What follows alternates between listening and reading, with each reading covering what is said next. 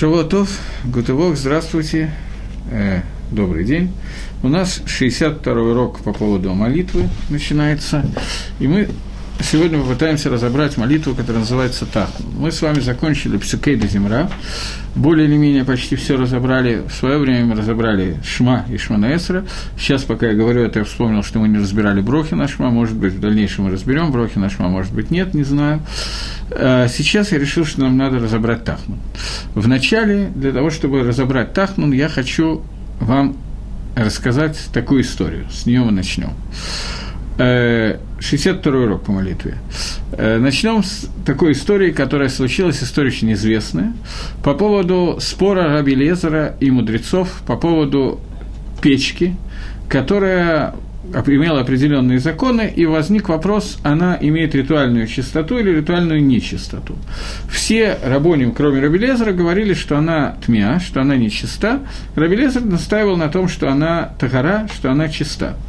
И вот, вот по этому поводу возник длинный спор. Рабелезер пытался, чтобы его проводу сосвидетельствовали стены Бейтмидраша. Стены Бейтмидраша начали наклоняться. Рабан Гавриэлем сказал, что не надо наклоняться. Э, там какой-то вопрос у меня появился. Э, в это время э, стены начали наклоняться. Рабан Гамлель сказал, что стены не должны мешать. После этого деревья, прыгнуло дерево с места на место, ручей потек в другую сторону и так далее. Но, тем не менее, даже после того, как вышел Батколь, голос с небеса сказал, что спорьте с Раби Лезером, Галоха по нему всегда. Тем не менее, сказали мудрецы, что Тора Лоба Шамаем, Тора не находится на небесах, и мнением большинства было установлено, что эта печка нечиста, и так Всевышний посак Лагалаха, как мнение Рабан Гавлиэля и мудрецов, против мнения Раби Лезера. Пока я хочу прочитать вопрос, который, если я сумею его увидеть, на Минху Миньян собрался с опозданием, нет времени прочитать Амиду про себя, а потом вслух. Миньян пропускает чтение про себя, и Кандер сразу начинает читать Амида вслух до окончания Хакеля Кадош, то есть включая к душу. И только потом все продолжительные выяснить Галаху на этот момент. Окей, okay, это не имеет прямого отношения к Тахну. То, что вы описали, называется Минхакцара. Я объясняю еще раз, что происходит. Это не обязательно связано со временем. Сегодня есть многие шивот, включая шивот Хеврон, большие шивот, и многие шивот в Америке так делают Лакатхила, включая шиву Лейквуд, где молятся не Минху, так как ее положено молиться в Миньяне, а молятся Минху к цару. Я до конца не очень понимаю свару, то есть свара понятно, чтобы сэкономить время, но я до конца это не понимаю, но тем не менее такой Минхак есть, такой обычай, и здесь этот обычай практически лакатхильный. Что делается? Шалех Цибур начинает вести вести молитву и читает первые три брахи вслух, включая к душу. После чего он продолжает после к душе молиться про себя. После атака Дош Шимха Гадош, после этого, после того, как он читает третью браху, после этого он молится про себя. Э, и остальной миньян только после этого начинает первую браху, после этого без Хазрат Шас все читают Тахну, которым мы сейчас займемся, и продолжит, говорится Кадыш, и после этого читается Алейну. Значит, эта твила называется Минах Кцара, и очень во многих местах принято так молиться Лекатхила. Например, в Ишивот, где молятся Минху Гдойлу, для того, чтобы не, убра... не забирать времени от Лимут Тойра. Не могу сказать, лекатхила это или лекатхила, но Шульханорах это разрешает только в Минхе. Такое разрешение есть. Это нельзя сделать ни в Шахрисе, ни в Марьеве. Но в Минхе это можно сделать. И даже если мы не опаздываем, это тоже никакой проблемы в этом нету. Если это так удобнее, то Гизунтергей можно так делать лекатхила. Теперь я возвращаюсь к, тахну, э, к Тахну. Молитва Тахну. Молитва Тахну читается после Шманаэсра и только в Шахрис и в Минху. В Марив она не читается. В Шахрис и в Минху читается эта молитва, и я хочу немножечко на ней остановиться, и чтобы ее прокомментировать, я вернусь к рассказу о Раби Лезере и Хахомим. Я рассказал вам о том, что возник спор между Раби Лезером и мудрецами, и Раби Лезер э, настаивал, что это печка Тагара, а все Хахомим говорили, что она тьме. После того, как Рабелезер отказался признать мнение мудрецов, после этого на него был объявлен херем, на него был объявлен запрет на общение с ними, на приближение к нему и так далее. Один из видов запрета, когда один из мудрецов отказывается принять мнение большинства. Потому что в Торе написано, что мы всегда должны следовать за большинством, а харей рабим лагатот, и мы должны следовать за большинством, и человек, который отказывается это делать, он несет определенные наказания. Рабелезер был вынужден удалиться и жил отдельно. Как только это произошло, он э, с утра или вечером, я не знаю, когда это было, он молился молитву Минху или Шахрис, и его жена проследила, чтобы он сразу же после Шманаэсра, я говорю по Перушу Арше, не молился Тахнун. В Геморе написано, чтобы он не молился Тахнун вообще. И она следила за этим каждый день, чтобы Тахнун он не сказал. Мы сейчас будем разбирать, что такое Тахнун, но я начну с этой молитвы. Однажды его жена есть два мнения. Либо кто-то постучал в ворота, и она пошла бедняк попросил сдоку, она пошла давать сдоку. Во время, когда он молился, он помолился в это время Тахнун. Другое мнение, что она ошиблась, думала, что Рошходыш завтра, а Рошходыш был сегодня, и поэтому она думала, что сегодня Тахнун не говорят, а на самом деле не говорят его завтра, а сегодня говорят, поэтому э, Раби Лезер сказал молитву Тахнун. Когда она вошла в дверь и увидела, что он сказал молитву Тахнун, он сказал, все, ты можешь кончать молиться, ты убил моего брата. Она была женой Рабан Гавлеля, с которым спорил, главный спор между Раби Лезером и Рабан Гавлелем был, она была женой Рабан Гавлели, и сразу же после того, как она это сказала, раздался звук шафара и объявление о том, что умер Рабан Гамлиэль, и э, в Геморе написано фактически, что Тахнун – это молитва, которая наиболее слышится, поэтому… А, спросил Раби Лезер, откуда ты это знала? Она сказала, «Микубланию бейт ави ави». Я это получила из дома отца моего отца, она происходила от Давида Мелаха, дом отца, дом отца отца, это из дома Давида Мелаха, что человек, который плачет и горячо нормально молится в Тахнун, то его твила придет, всегда будет ответ на его твилу. Э, законы Тахнана изложены в Мишнебруре, в Шульханоруке, в Орахаем, в Симане Куф Ламит Алиф. И э, сейчас у меня нету под рукой Шульханоруха, но некоторые законы я, тем не менее, хочу сказать. Я хочу обратить ваше внимание на то, что товарищ по имени Марша, у меня, оказывается, есть под руками Шульханорух, так что я прочитаю сейчас некоторые кусочки Шульханоруха, но человек по имени Марша объясняет эту гемору, что, э, что секундочку, что э, Раби, э, жена Рабелезера следила, и так она получила от дома своего папы, что Тахнун не... Самая серьезная ответ на молитву – это в тот момент, когда Тахнун говорится сразу же после Шманесра, и нету никакого перерыва. Поэтому Пасак Шульханорух, что «Эйн лидабер бен тфила ленафилат апаем». Нельзя разговаривать между э, Шманаэсра после окончания Шмаэсра до Тахнуна. Мишнабрура объясняет, что когда мы говорим, что нельзя разговаривать между этими двумя молитвами, речь идет о том, что нельзя разговаривать дворем бетейлем, простые какие-то разговоры, даже на самом деле он еще, он еще лучше говорит, он еще, еще, еще глаже говорит это. Э, он говорит, что нельзя разговаривать, объясняет Мишнабрура, что иначе его э, тхина, его плач, который он молится в Нафилат Апаем, когда он вот так вот кладет голову, она не так хорошо принимается, потому что он э, разговаривает на другие вещи, другие легамри. Но, добавляет Мишнабрура, Сихаба Алма, обычный диалог, не отвлеченный какой-то важная беседа, а обычный диалог, ничего страшного. Но только не во время, когда Шелех Цибур э, молится. Во время, когда Шелех Цибур молится, просто нельзя разговаривать. И тем более можно отвечать к душе и кадишам и так далее, и так далее. То есть Мишнабрура говорит о том, что нет никакой проблемы, если мы скажем несколько слов между Шманесра и Тахманом. Речь идет что, о том, что не надо заниматься какими-то серьезными делами между этими двумя молитвами, иначе Тахман будет плохо слышаться. Э, это первое, на что я хотел обратить внимание. Э, дальше. Если человек говорил и даже занимался чем-то очень важным, тем не менее, все равно можно считать тахну, но это уже не такой серьезный уровень тахнуна, как если он не говорил. Теперь есть махлокис в Шульханурах. Я потом буду немножко объяснять всякие свороты и так далее, и каванот молитвы, но пока галаху. Есть э, шейла, на какую руку надо падать. Во-первых, во время Геморы Тахнун делался, когда мы становились на колени и падали полностью, не так, как мы делаем сегодня. Сегодня, когда мы молимся Тахнун, мы кладем голову вот так вот на левую руку, и вот так вот кладем руку на стол, и это называется нафилат апай, мы падаем на лицо. Это нафилат апаем, который мы делаем сегодня. Вопрос в том, на какую руку нам надо класть голову, на левую или на правую. Э, есть разные минагимы, разные объяснения. Э, да, Дагро, Вильнюсского Гаона, что мы всегда должны класть голову на левую руку, и в Шахрис, и в Минху, независимо от того, когда мы молимся, всегда на левую руку. Э, Мишна Брура, пасак, что мы не самхим на агро и не делаем как агро. Альпикабола – это связано с тем, что сторона левая, это левая сторона, это медадин, мера суда, и Тахнун связан с мерой суда. Поэтому надо класть на левую руку.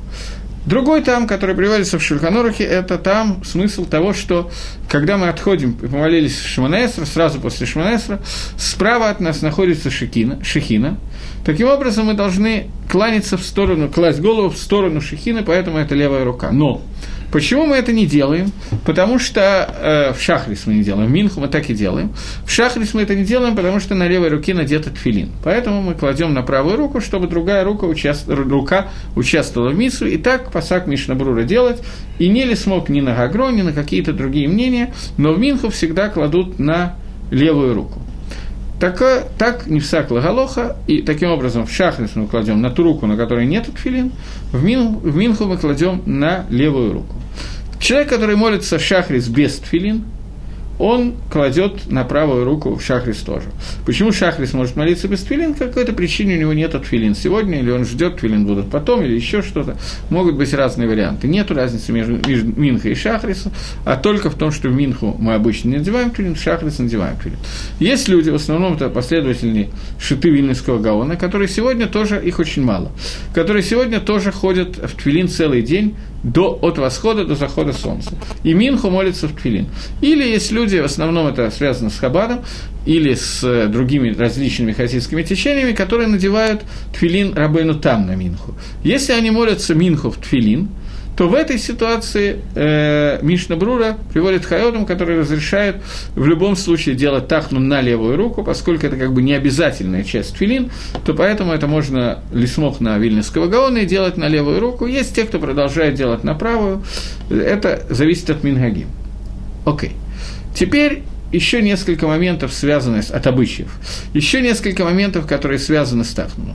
Тахнун надо молиться сидя, а не стоя. Шульханоров говорит э, э, в Сифе Бейт, Шульханоров говорит, на филатопаем миюшав ломи матч. На филатопаем падение на руки, на лицо надо делать сидя, а не стоя. Добавляет Рамо, Ешамрим Дейн Филатопаем Элабамаком... А, секундочку. Э, надо делать их сидя, а не стоя. И Бывает такая ситуация, она иногда даже очень частая, когда человек молится в синагоге. Он закончил Шманесра, оглянулся в это время сзади, кто-то продолжает молиться Шманесра. Хорошо, если продолжает, а еще бывает, что он только пришел и начал молиться в тот момент, когда Шелек Цибур кончает. Еще ближайшие пять минут он будет молиться. И в это время Цибур, Миньян, начинает молиться Тахну, и он тоже хочет помолиться Тахну. Какой в этом случае Дин? Он не может сесть, если сзади него стоит человек, который молится Шманаэсу. Ему нельзя отходить на три шага, ему нельзя садиться. В этой ситуации э, приводит Мишна Брура, что в этой ситуации он может сделать на филатабаем стоя, э, лисмох на то, что у него нет другого выхода, и сделать вот таким вот образом, просто стоя на филатабаем. Еще одна галаха, что есть люди, которые не все молятся в рубашке, пиджаке, шляпе и прочем обмундировании. Некоторые люди могут молиться в рубашке с короткими рукавами, шманесра и тахну. В этом случае есть проблема с тахнуном. Потому что на филатепаем обязательно должно между столом и э, головой должна оказаться какая-то одежда. Нельзя на филатопаем делать на голую руку.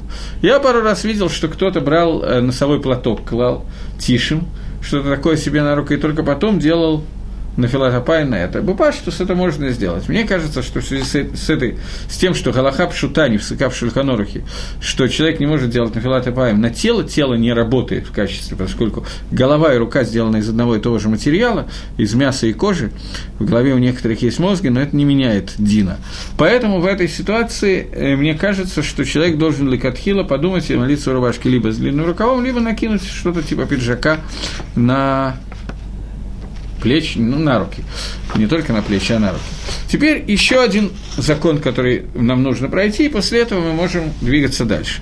Говорит Рамо, э, в Сифи Бейт. Ешамрим, есть, которые говорят, что не делают на филатопаем, то есть не падают на лицо, эла бамаком шие шарон в сейфер Тора, а только в месте, где Саран Кодыш и сейфер Тора внутри него. Но было же, а без этого, амрим тхина было кисой по ним, то читается просто сидя, не падая на руку не закрывая лицо. Вахен нагим, и так принято.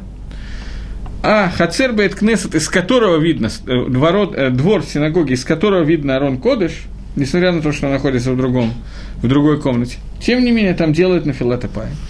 И Баймет так нагим. Но есть те, кто облегчают, я не помню, приведено ли это Э, во-первых, Мишнабрура говорит, что Арон Кодыш – это лавдавка, не обязательно Арон Кодыш. Достаточно, если там будет не Арон Кодыш, а там будет в это время находиться э, Цефер Тора, который, который будет лежать открытый, не имеет значения. Главное, чтобы была Цефер Тора. Э, если Э, есть мнение, что, в общем, лагалоха это не имеет значения. Мы говорим о том, что даже если человек молится один, без миньяна, в месте, где есть Сефер Тора, он все равно должен делать нафилата паем и так далее. Э, теперь еще один вопрос, который здесь возникает. Человек, который молится в Израт Нашим, где нет Арон Кодыш. Арон Кодыш находится в синагоге, а сверху на втором этаже находится место, отделенное для молитвы женщин. Он тоже должен делать на филатопаем так же, как э, в самой синагоге. Э, секундочку. Если человек молится одновременно с миньяном, даже если он молится не в месте, где молится миньян, но миньян молится в том месте, где есть Сефер Тора, а он молится у себя дома в это же самое время, и вместе с ними делает нафилатопаем, он тоже должен делать нафилатопаем на руку, несмотря на то, что у него дома нету Сефер Тора и нету миньяна. Значит, Мишна Брура не приводит, я пока успел подсмотреть эту галаху, Мишна Брура ее не приводит, но как бы принято во многих местах, не знаю, на что они основываются, но так вот нагук, а, Мингак Исруэль Дингу, что в месте, где есть постоянный миньян, регулярный, несмотря на то, что там не держит Сейфер Тору, Сейфер Тору держит где-то в другом месте, потому что боятся, что украдут и так далее, в этом месте тоже э, делают на филатопаем, тоже э, кладут голову на руки. Есть мнение, что в месте в Бейт Мидраше, где есть много книг, но нету Сейфер, тоже, тоже надо делать на филатопаем. Это мнение тоже не приведено Мифураж в Поским, но такой мингак тоже существует. Нагара, Нагара, так как принято Пашта, так как принято, так и будем делать, зависит от того мингага, который есть в месте, где вы находитесь. Но Миикар один по закону, строго по закону, нафилат капаем делается только в месте, где есть Сефер Тора, в других местах она не делается. Но поскольку нет никакой авейры, то поэтому здесь не надо так сильно заострять внимание, если в этом месте принято делать. Если не принято, то Мингагим новое вводить нельзя. То есть строго по Галахе только в том месте, где находится Сефер Тора. Окей, я думаю, что более или менее я закончил Галаху этого момента, более или менее прояснил. Есть еще один момент, который тоже не написан в Мишне Бруре, но это приведено от имени Поским, как Мингак Иерушалаем, что в Иерушалаеме, Ира Кодыш, в Иерушалаеме принято не молиться на Филат Ахбаем после шки. То есть, в случае, если человек молится Минху и помолился Шманайсер до Шки, но пока идет Хазарат Шац и так далее, в это время вдруг неожиданно случилось Шкия, то в Иерушалайме принято не говорить э, на Филат Апаем. Связано это, это не Альпи Кабола, потому что ночь – это время Диним, и мы не хотим Лиарер лишний Диним с помощью наших, э, нашего Бехи, наших плачей и так далее. Теперь я хочу вернуться к, чтобы вернуться к Каванот – Тахнуна, я хочу вернуться к истории, которую я вам рассказал, историю про Раби Лезера и его жену, которая была грамотная женщина и получила из дома Давида Мелах Масойру, что человек, который плачет и хорошо молится во время Тахнуна, его молитва придет, не придет без ответа. И доказательством этого Геора приводит то, что, как она сказала своему мужу, что ты только что убил моего брата помолившись хорошо, с кованой, правильно помолившись, мой брат умер. И так оно и произошло. В это время раздался голос Шафар. Таким образом, мы наконец узнаем еще одну вещь, в каком именно месте нужно молиться, чтобы соседа умерла корова. Тахну – это молитва, которая наиболее способствует тому, чтобы Всевышний на нее ответил.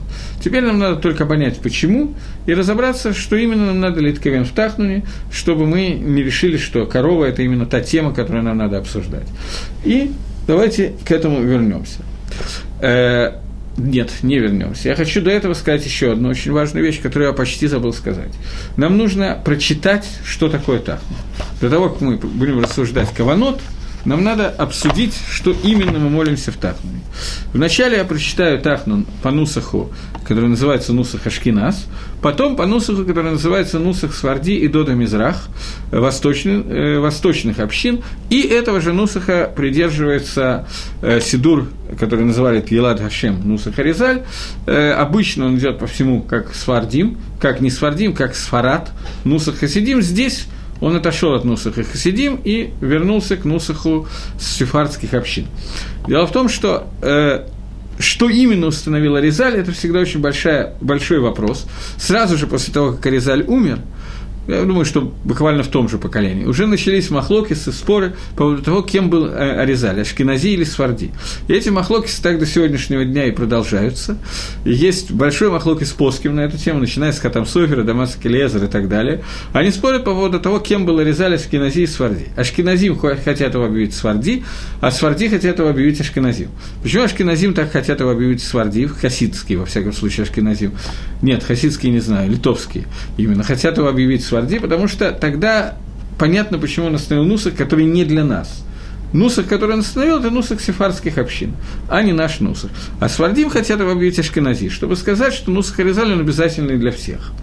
В связи с этим возник некоторый махлокис. Нусах сварат – это некоторая ирбувия, некоторая смесь ашкеназского нусаха и сефардского нусаха, поэтому его назвали сварат. Например, Тахнун в нем взят как ашкеназим, мы сейчас обсудим почему, а остальные почти все вещи, очень многие, во всяком случае, как Аскарди. Нусар Ткилат Хашем, он оставил Тахнун таким, как его было установлено в общем. Паштус именно этот Тахнун является основным, таким, как он приведен в сефарских сидурах и в сидуре Ткилат Хашем. Но мы начнем со Шкинадского, потом вернемся к сефарскому, потом выясним разницу между ними. Разница в том, какой дгилем читать. Э, тот дгилем, который читаем мы, это дгилем такой. Рахум Ваханун. Ой, милосердный я буду переводить так, как у меня в Сидуре переведено, потому что я переведу еще хуже. Здесь переведено, мне кажется, плохо, но я сделаю это еще хуже. Милосердный и милостивый. Я грешил перед тобой.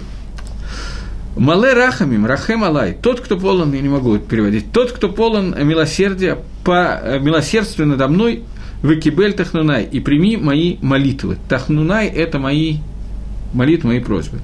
Гашем бы тахихени, Всевышний в своем гневе э, э, Всевышний Альба Апехатахени, не упрекай меня в своем гневе и не в своей хеме, в своем, своей, тоже в своем гневе, не делай мне Исурим, не делай мне несчастье. Э, Тов, я не буду читать на иврите, я буду читать по-русски. «Помилуй меня, Господи, ибо я несчастье, настели меня Всевышний, ибо кости мои потрясены, а душа моя очень потрясена. Ты же Всевышний, до каких пор Адматай. Обратись, Господи, освободи душу мою, спаси меня ради милости Твоей, ибо не в смерть память Тебе в могиле, кто воздаст благодарение Тебе, утомленный стонами моими, каждую ночь омывая слезами ложе мое, я подчеркиваю, что это все сказал Давид Амелах. Это весь Тгилем, который сказан Давид Амелах. От слез постель моя тает, не месит он переведен не очень хорошо, перевел не тает, можно сказать тает, а э, от слез постель моя не месет. Не месет – это от слова миюс, э, становится неприятной. Может быть, слово «немас» растает тоже можно перевести. Окей. Из, изранен я гнев, гневом глаза мои, состарились изо всех притеснений, отступите от меня все творящие зло, потому что услышал Всевышний голос плача моего, услышал Всевышний мою мольбу, и молитву мою примет Гашем, э, и будут все мои враги посрамлены, и будут посрамлены они мгновенно, керега, мгновенно. Я пересчитал э, Теперь мне пока пришел вопрос, я вижу, что Лина переживает и пересылает его второй раз, я увидел вопрос, как молиться тахну женщине.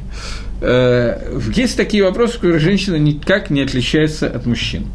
Если она молится так, но она должна молиться точно, так как мы сейчас обсуждаем не очень принято, чтобы женщины молились так, но это не самая обязательная молитва. Просто я обсуждаю все молитвы. Мы уже обсудили, какие молитвы для женщин являются основными, и женщина может не молиться так. Но бывадай, что женщина обычно в будний день молится у себя дома. Есть миюта до миюта женщин, минимум женщин, которые ходят молиться шахрис минху и молятся все их в синагоге с миньяном. В Иерусалиме просто нету синагог практически, в которых есть израт наши в будние дни для шахриса и минхи для женщин. Может быть, есть, я не знаю, но обычно их очень мало. Одна-две синагоги будет на город. Поэтому женщины молятся дома обычно. Также есть еще одна причина, не только отсутствие синагог, но также то, что у женщины есть обычно какие-то другие дела, более важные для нее, чем длинная молитва. Поэтому женщина молится дома. Если женщина молится дома, и у нее есть время, например, нету маленьких детей, и она успевает до работы и так далее, такое трудно себе представить, но возможно. Вот, то в этом случае женщина не должна делать на Веладапаем, не должна падать на руку. Если же она молится в синагоге в Израт Нашим, Например, это может случиться, какой, не знаю, не знаю, может такое случиться. Хотел сказать Тишибяв, Тишибяв такое случается, но в Тишибяв нету, э, нету Тахнуна. Поэтому, если она молится в какой-то день, когда, кстати, я забыл сказать, какие дни не говорят Тахну, сейчас я это скажу. Если она молится э, в те дни, которые говорят Тахну синагога, и там есть миньян, и там есть Сефер Тора и так далее, то ей надо класть голову на, на левую руку, поскольку женщина молится без тфилин. Все. Други, другой разницы не видно. Теперь я забыл сказать, что в Рош-Ходыш, Хануку, Пурим, э, праздники, полупраздничные дни, весь месяц Нисан, до 12 числа месяца Сиван и так далее, в Сидуре это приведено, Тахнун не молится. Все дни, в которые Тахнун не молится, его не надо молиться в той синагоге, в которой он не молится. Почему я говорю в той синагоге? Потому что не молится так ну, в синагоге, в которой есть обрезание, или в которой присутствует папа ребенка, сандек, который держит ребенка на руках, или мойл, и есть еще различные причины, по которым не молятся так. В случае, если так, но не молятся, мы тоже не молимся. В случае, если мы молимся Баихидус, в отдельно, без синагоги, то мы не молимся так, но только в те дни, которые весь Амисраэль не молится. Ну, это весь месяц Нисан, я повторяю, это до 12, до 12 числа месяца Сивана, от Рошходыша до 12 числа, всю Хануку, которая будет в ближайшие дни, Пурим, э, Холя Моет – э, праздники, субботы и э, полупраздничные дни, все. В Тишебиав. В Тишебиав тоже не говорят Тахну, потом, может быть, у нас, не знаю, сейчас мы не будем обсуждать, почему, но в Тишебиав тоже не говорят Тахну. Несмотря на то, что это совсем не праздничный день. Окей. Таким образом, вернемся к тому, что я прочитал. Я прочитал Тахнун, который говорится по Нусаху Ашкинас. Теперь я хочу прочитать Тахнун, который молится по Нусаху Сфарди то есть Нусах, который молится Сефарда, и в Хабадском Сидуре э, Гилаз Рашем тоже приведен тот же самый Нусах. Тоже начинается так же Рахум Ханун Хатану Лифаней Харахем Алейну Вашейну. После этого начинается псалом Давида. Ледавид Алейха Хашем Навши Иса. Псалом Давиду. Тебе, Всевышний, душу мою я... Я прочитаю так, как здесь переведено по-русскому я душой, э, буду стремиться я душой своей. Э, Иса – это вознести. Дословный перевод. Давида говорит, что в себе Всевышний я передам, вознесу свою душу. Не стремиться, а передать свою душу. Именно из-за этой фразы по Нусаху Ашкиназу не молятся этот псалом, и они заменили этот псалом на другой псалом. Э, перевод, который сделан здесь, он эту вещь убрал просто в переводе, и он перевел это правильно, Иса – это и возносить, и стремиться, это тоже. Но комментарии, которые говорят, я имею в виду сейчас Нефиш Гахаим, я принес с собой, поэтому я вам зачитаю, говорит, что из-за того, что здесь сказана эта фраза Иса, поэтому мы не молимся э, по Нусаху, мы, Ашкиназим, я имею в виду, не молимся этот псалом. Оп, папа, секундочку. Я хочу зачитать это место, это не сам Нефиш Гахаим. Нефиш Гахаим написан Воложенером, Равхайм из Воложенера. То, что я говорю, это Гагаотла Нефиш Гахаим. Э, наверное, мне надо зачитать этот кусочек. Весь второй шар Нефиш Гахаим, он, у него есть четыре шара, и весь второй шар Нефиш Гахаим посвящен тфиле, молитве. И это довольно интересно. Очень глубокие комментарии объяснения молитвы, которые я обычно не зачитываю. Сейчас я зачитаю только часть из них. 18-й перек, начало я зачитаю. Э, говорит, после того, как человек уже привык и успорядочил себе свою молитву, и тем самым он соединился с тремя уровнями. Нефиш, Рохи, Нашама, три уровня души, о которых мы с вами говорили, Быклалуто полностью, и он соединяет свою душу посредством букв и огласовок, таамим, и также нигуним, как это сказать, таамим, мелодии, которые он читает в молитве, в каждом слове, как мы уже обсуждали. После этого он в полной чистоте э, в полной чистоте он э, э, увеличивает свою кавону. Какую кавону? Лидабек после этого, э, Лидабек после этого прилепится после этого к всем трем элементам нефиш, рох и нашама, всем трем элементам душ, из которых состоит нашама. И эти три элемента он направляет к четвертому, к основному элементу, из которого все растет. Она называется либо ехида, либо нефиш он называет здесь нишама, шибы нишама, душа, которая в душе, из которой растет первые три элемента, которые не находятся в теле, она находится выше него и как бы дает определенную сиюта дешмая, помощь Всевышнего телу. Э, и это является корнем всех душ.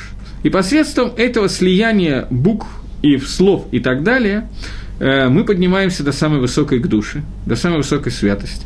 И когда мы прилепимся ко всем этим мудрикот, ко всем этим ступеням, после этого мы можем засчитываться, как будто бы мы не находимся в мире вообще. То есть, когда мы поднимаемся на, на этот очень высокий уровень, и три вида души доходят до уровня нешома, чтобы нешома, до уровня душа, которая от души, которая отделена от тела, то мы как бы выходим за, пример, за пределы этого мира. Мы по-настоящему сосредоточившись в молитве, мы можем выйти за пределы мира.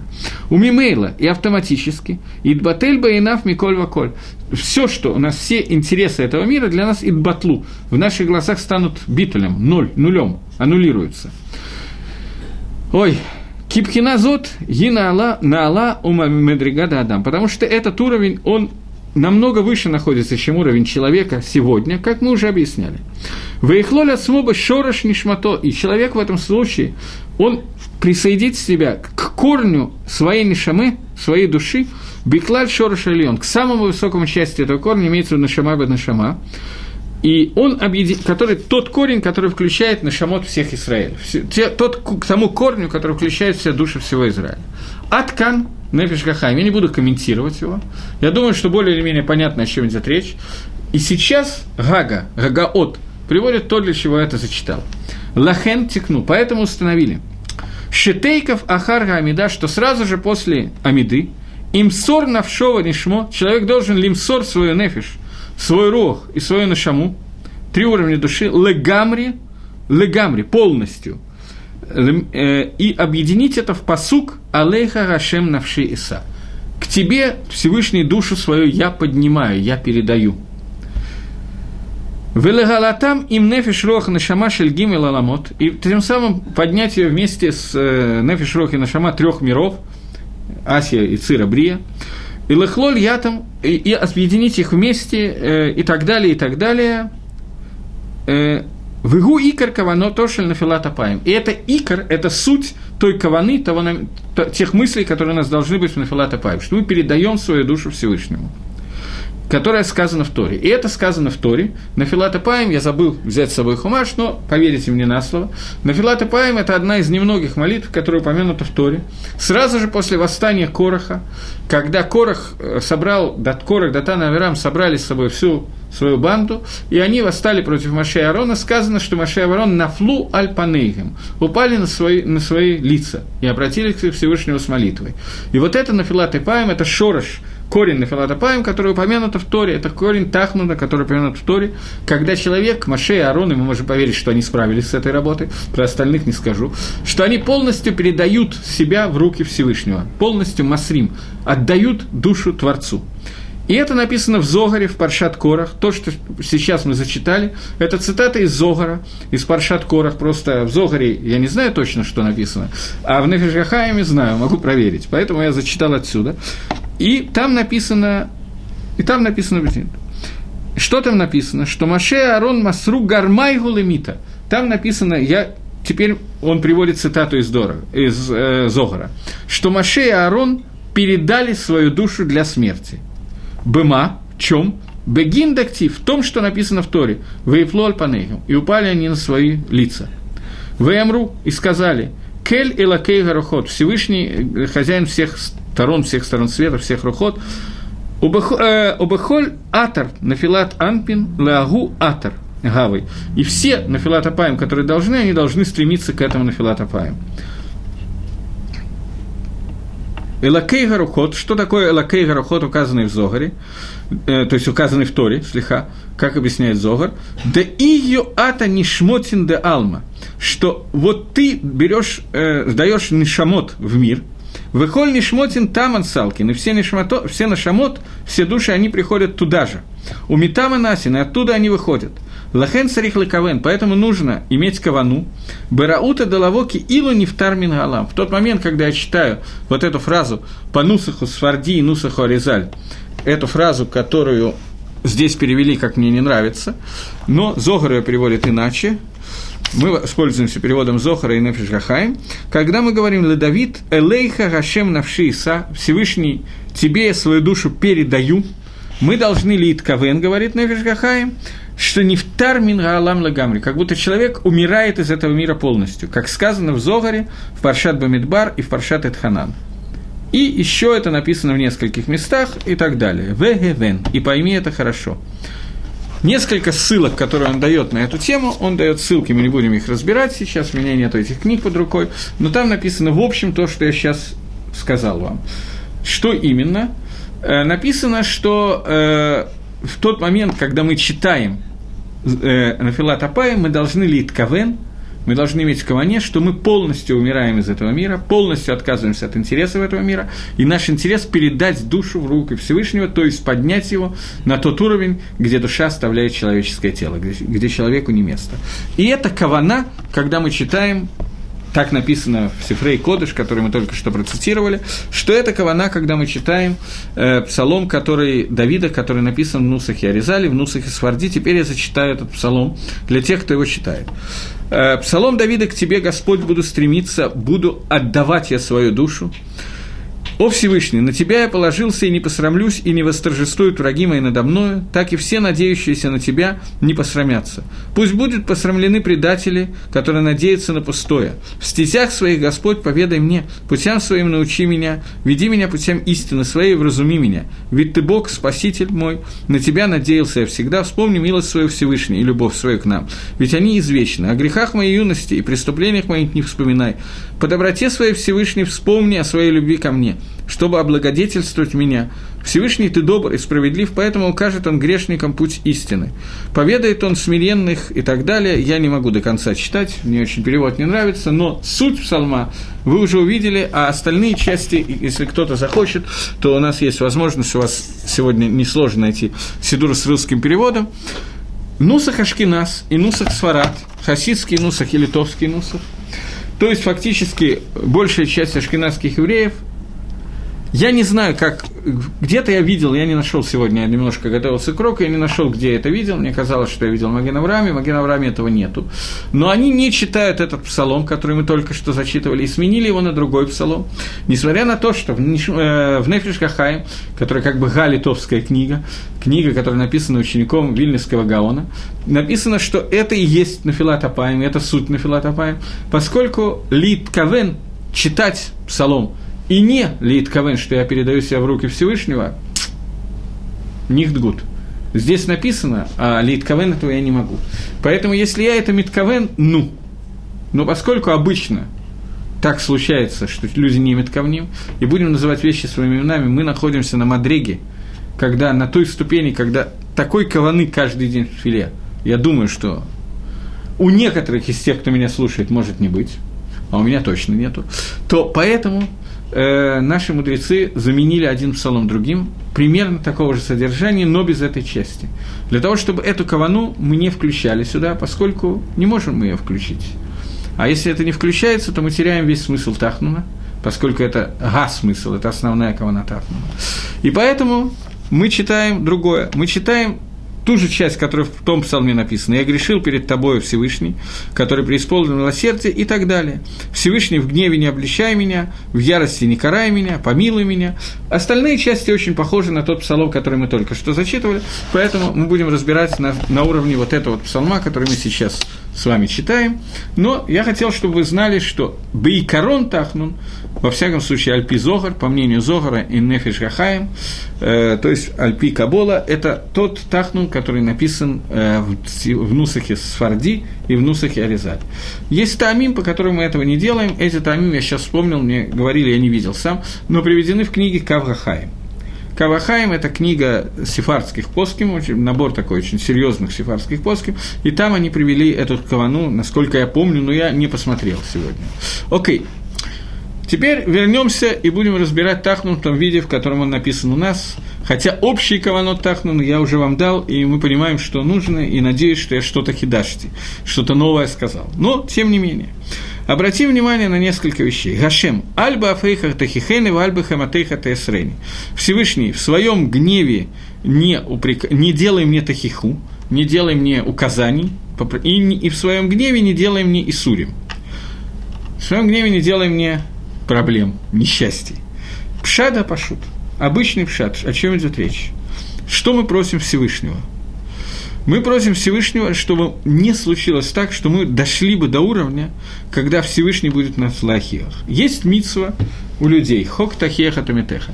Каждый еврей должен лахех другого еврея, и сказано, что хок тахеха тумитеха волоти салавхет. Э, упрекай своего ближнего и не понесешь за него наказание. То есть мы должны себя вести таким образом, чтобы исправить авейру другого человека, поскольку мы связаны с другим человеком. А Кодыш Баругу тоже делает там тахиху. Не только мы друг другу делаем тахиху, у нас это не всегда получается.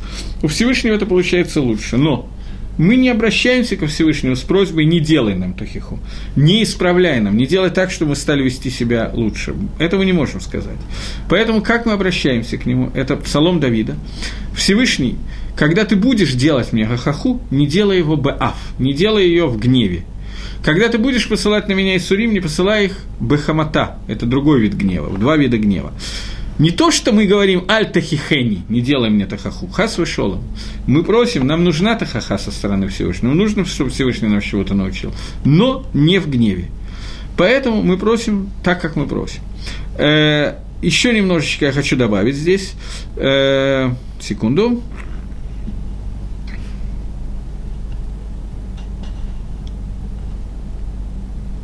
То, в общем, не обязательно. Еще один кусочек. Э, Ханени Гашем ки амуляля нир, фаэна Гашем ки невгаля цми. Э, сделай, дай мне хен, дай мне, э, пусть я найду милость в глазах твоих Всевышний, ки амулаль они. Как, как мы переведем амулаль? Это таки тяжело перевести. Ибо я несчастный, так он перевел. Я думаю, что лучше перевода мне не найти. Ки амулаль они. То Наверное, так надо сказать.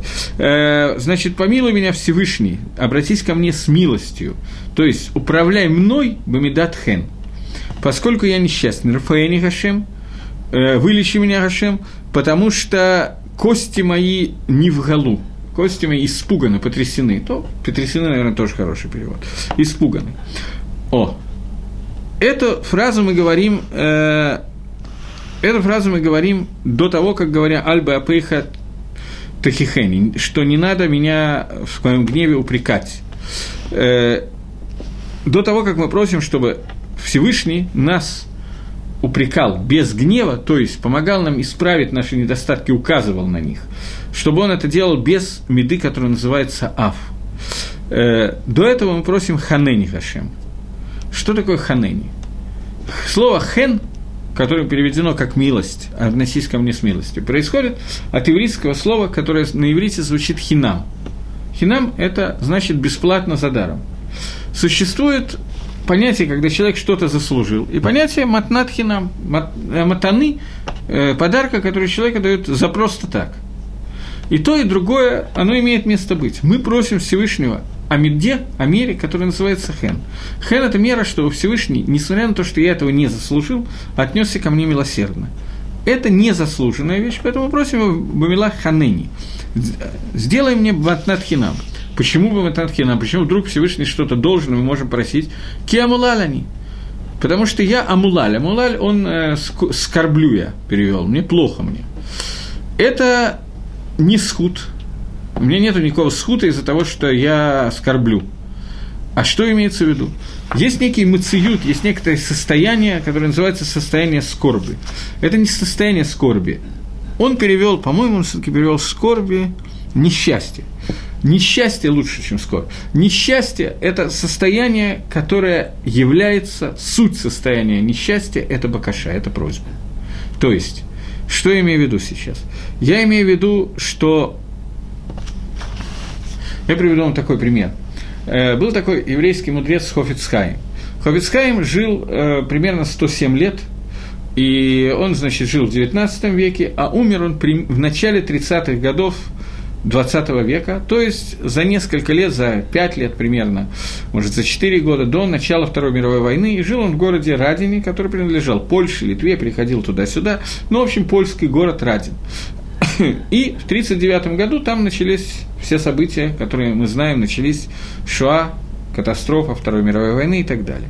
За несколько лет до этого, перед самой своей смертью, Хавицкайм написал, что он ощущает, знает, что скоро начнется какая-то катастрофа. Он не написал слово «шуа», написал, что начнется война, и эта война унесет огромное количество еврейских жизней и так далее, и связано это с Аверот, который мы делаем, что мы оставили изучение Тора, что мы слишком много говорим Лошенгору, у нас упал сньют, скромность, одевание женщин и так далее, и так далее. Шаббат указал те Аверот, из-за которых будет эта катастрофа Второй мировой войны. Мы с вами живем через много времени после этой катастрофы, поэтому нам понятно, о чем он говорил. Евреи не услышали его, как мы догадываемся, катастрофа была.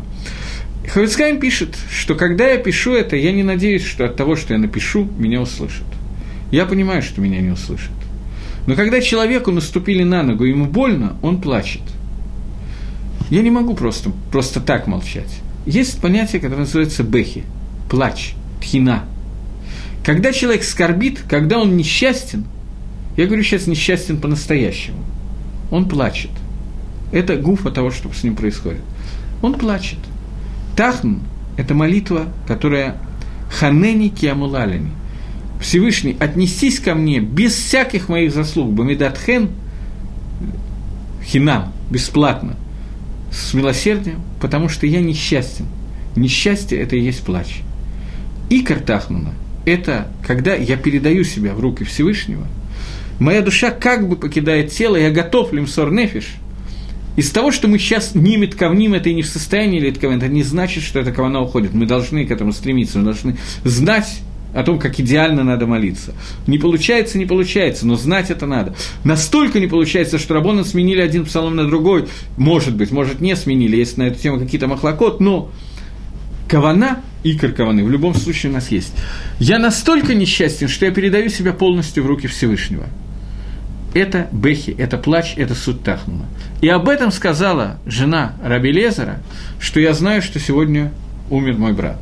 Откуда я знаю? Потому что я знаю, что молитва, в которой есть плач, Тахнум, в которой есть плач, она будет Микублани бы это ави, аба ави, я получила бы Кабола бы Массойра из дома Давида Амелаха, от отца к отцу и так далее, к сыну и так далее, до меня дошло, что Тахнут, в котором человек плачет и передает свою душу в руки Всевышнего, всю свою скорбь отдает Всевышнему, в этом случае эта молитва придет обязательно с ответом. Поймите, когда я говорю это, есть определенная разница в важности молитвы. Все равно молитва Шманаэсра более важна, Шма более важна. Женщина не молится Тахну. Но когда мы молимся, мы должны знать, к чему мы должны стремиться. Меня очень раздражают многие перушим на молитву, я извиняюсь, что я так говорю, но так оно и есть, я вообще не очень хороший человек по природе, который я читаю, и написано, что эту молитву надо молиться с очень большой кованой. Эта фраза написана абсолютно про все молитвы. Меня всегда волнует вопрос, а какой надо молиться без каваны? Потому что мы молимся без кавана, это отдельный разговор. Но есть какая-то молитва, которую не надо лить каван. Вода, что любую молитву мы должны лить каван. Сейчас я говорю, как надо лить каван эту молитву. И говорю о важности этой молитвы. Это не означает, что тахнут самое важное из молитв. Мы видим, что много раз в году тахнут пропускается вообще еще что-то. Но у тахнуна есть своя пхина, свой какой-то шорыш, который очень важен. Есть мнение, что хасидим, как известно, многие хасидим, я не имею в виду хабат, я имею в виду других хасидим, очень часто не читают Тахну. При малейшей возможности, даже которая не указана в Геморе и Шульханорах, сачкует Тахну очень легко и так далее. Одно из мнений, что это потому, что мы все равно не можем его молиться так, как надо. У нас не хватает каваны лимсор свою нефиш.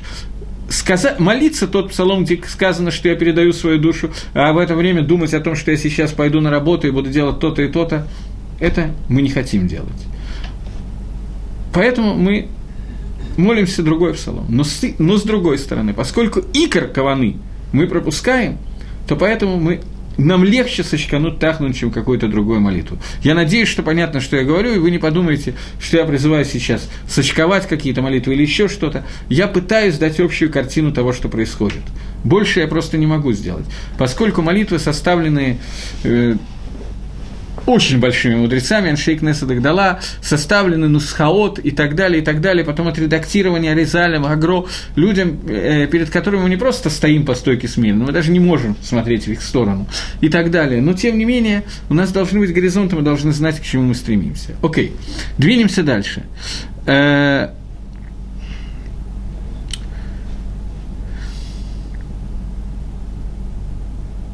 Еще один кусочек. Навшини в галамиот, ваата Гашем адматай. Душа моя очень напуганная, не просто напугана, багуль, находится в совершенном несоответствии, полностью потеряна. А ты, Всевышний, до коли, адматай, до когда? Э,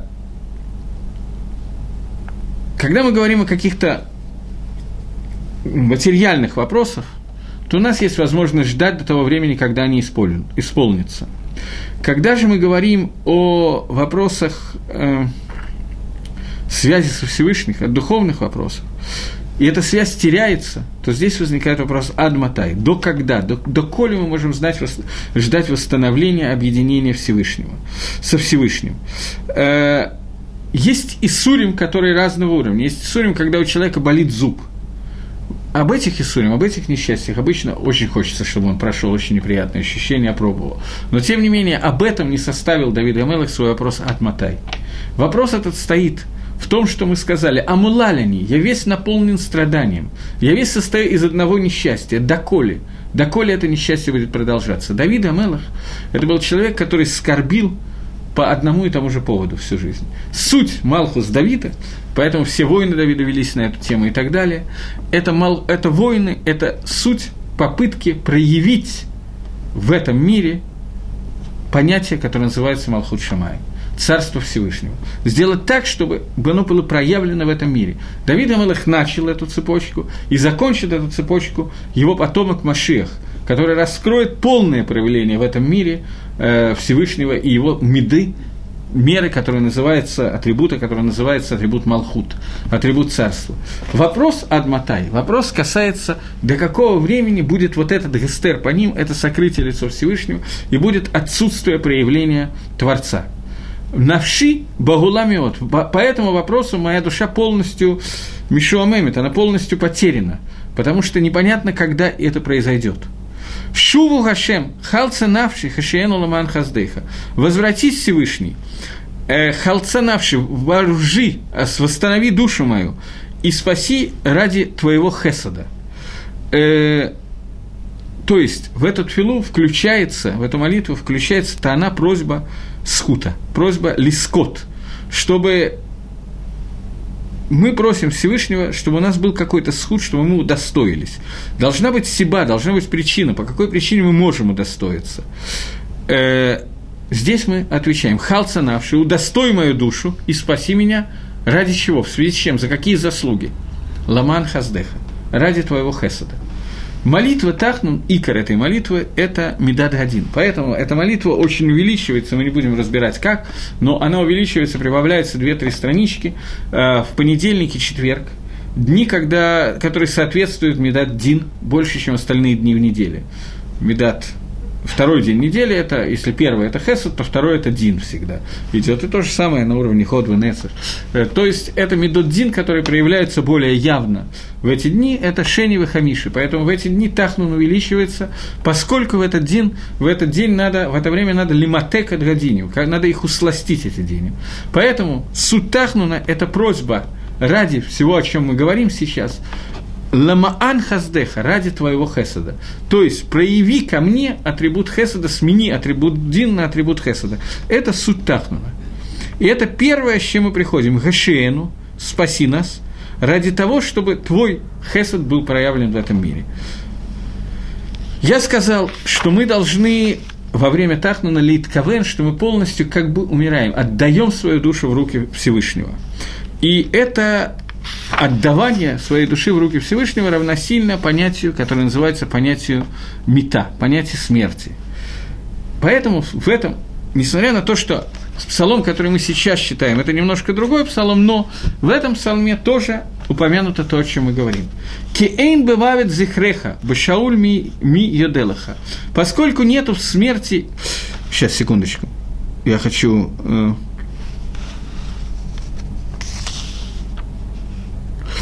обратись Всевышний, освободи душу мою, спаси меня от, э, ради милости Твоей, ибо не в смерти память о Тебе, в могиле кто воздаст благодарство себе Всевышний. Киэйн бывавит зехреха башауль миеделаха. Потому что нету в смерти памяти о тебе, и в могиле кто скажет о тебе. Давид Амелых, составивший этот псалом, и составивший тот псалом, который мы зачитывали из Нусаха Ари, из Нусаха Сварди, когда Давид Амелах составлял оба эти псалма, он сказал одно и то же. С одной стороны, я передаю себя в твои руки, я как бы выхожу за грань жизни, я умираю. С другой стороны, моя смерть – это вещь антиполезная тебе Всевышний. Весь этот мир создан, Давид Амелах безумно боялся смерти, и он пишет об этом в этом псалме. «Сделай милость, чтобы я не умирал». Что значит, чтобы я не умирал? Все люди смертны, но тем не менее. Когда мы говорим о смерти, мы в общем, кто-то боится, кто-то не боится смерти по-разному. Но суть того, что такое мавит, это очень страшная вещь. Смерть – это время, когда человек становится потр мимицу, становится свободен от мицвод. Известны истории про многих гдойлем, в том числе Гаон Мивильна, которые плакали перед смертью, говоря, что за одну минуту жизни в этом мире, которая является тахлис, сутью Аламазе, человек может удостоиться одной митсвы, которая перевернет вообще все, что существует. Мир создан для понятия, которое называется авойда, авадад гашем. Мы шутфим, мы компаньоны Всевышнего для того, чтобы доделать этот мир. И мир можно доделать при жизни. После смерти – душа не умирает, она остается жить, она наслаждается Зившихина, она находится в Ганедане, ей очень хорошо, значительно лучше, чем нам сейчас здесь. Но, тому, кто попадает в Ганедан, не всем. Но, тем не менее, самые большие цадики боялись этого момента, потому что мы лишаемся возможности, которая называется возможность лавод башем, служить Всевышнему, делать что-то для Творца. Делать что-то для Творца – это означает кидуш Шем, освящать имя Всевышнего. В могиле Мию Делаха, кто будет благодарить себя – кто вообще воспоет себе славу, кто скажет Ширу и так далее. Только человек, который находится, гуф которого и нашома которого соединены вместе, он в состоянии сказать Ширу, о котором мы говорили, он в состоянии сделать мицвод, у него есть пхерахавшит, он может что-то выбрать, он может сделать мицу, он может сделать то, для чего он создан. Бавит в смерти, эйн зехреха, нету никакой памяти, нет такого кидуш Ашева, кидуш Ашема. Зехер – это существование, память – это существование, захор – это значит осуществить, сделать так, чтобы вещь какая-то существовала. Зикарон – это память – это не просто так, лучше склероз, чем такая память, я понимаю, но тем не менее. Память – это понятие, которое дает возможность киюма, в тот момент, когда нету памяти, нету киюма. Человек, который умер, мы о нем не помним, его нету. Мы помним о том, как была дана Тора, что значит помнить о даровании Торы? Это значит жить Торой. Это не просто помнить, что вообще когда-то, много лет назад, нам некоторое количество заповедей дали, выполнять я их не буду, но я помню, что такое происходило. Это не имеет отношения к понятию Захор. Захор – это совершенно другое. Это тикаем, это делать, находиться в контакте с этим. Бемавит энзихреха. Человек, который умер, он не помнит, у него нету кидуша Ашема, он ушел из всего этого. И это наибольший, наибольший страх, который у нас должен быть, что мы лишимся того, что передав душу Всевышнему, мы готовы лимсор нефиш лашем, но отдав ему душу, то есть придя к состоянию, когда все элементы этого мира, они отсутствуют, у нас есть только кидуш Ашем, но при этом мы не можем осуществить кидуш Ашем, когда мы не находимся в этом мире. Это некая стира, некое противоречие, поэтому мы говорим Дилим, «Бемавит энзихреха» – в смерти нет упоминания о тебе. Поэтому мы боимся этого. «Кейн бемавит зихреха» Таким образом, мы должны оценить свою жизнь. И когда мы молимся эту молитву, когда мы молимся Тахну, то мы должны оценить правильную систему Маарехета, систему Маарехета ценностей, которые у нас есть. Понять, что жизнь для нас ценна только в том, что осуществляется в этой жизни различные мицвод и различные действия, связанные со Всевышним. И мы бехи, бебехи, с плачем, мы передаем себя в руки Всевышнего, для того, чтобы Всевышний оставил нам эту жизнь, несмотря на то, что мы готовы передать ее в руки Творца, потому что то, что мы видим в этом мире, для нас мивуталь, его нету. Все, что нам хочется, это нам хочется ликадеш шем гашем. Это суть молитвы Тахну. Таким образом, более или менее, я ее секамти, и понятно, почему тхина, бехи, которая может быть, имеет такую ценность, потому что тхина, бехи, плач – это икор тфилы, и особенно икор тфилы Тахнума. На этом мы закончим, и я решу, что мы будем делать. Вероятно, мы разберем души Десидру, в следующее занятие. А сегодня до свидания, всего доброго, до новых встреч.